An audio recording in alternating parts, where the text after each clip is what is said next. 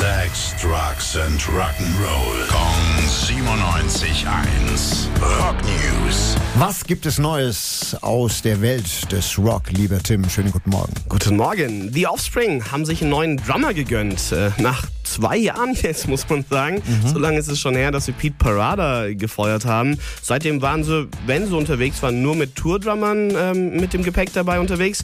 Der Neue jetzt äh, war schon bei Slipknot, war schon bei den Misfits, zuletzt bei Suicidal Tendencies, also hat schon ordentlich Gas gegeben am Drum Drumset. Heißt Brandon Pertzborn. Ja. Verkündet wurde es jetzt aber nicht irgendwie so, hey, wir haben einen neuen, der ist ab sofort mit dabei. Nee, er durfte erst sein Live-Debüt geben in Winterthur. Einfach so mal hingesetzt. Ja, einfach mal hier, mach mal, mein Lieber. Test. Und danach, äh, hi, ich bin der Neue. Genau, ich bin Test one, two, Test dabei. one. Kannst du Genau. trommeln.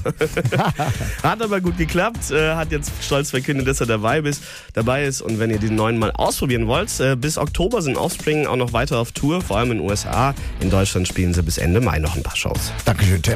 Rock News. Sex, Drugs and Rock'n'Roll. Jeden Morgen 9 um kurz vor 8 in der Billy Billmeyer Show. Gong 97.1. Frankens Classic Rock Sender.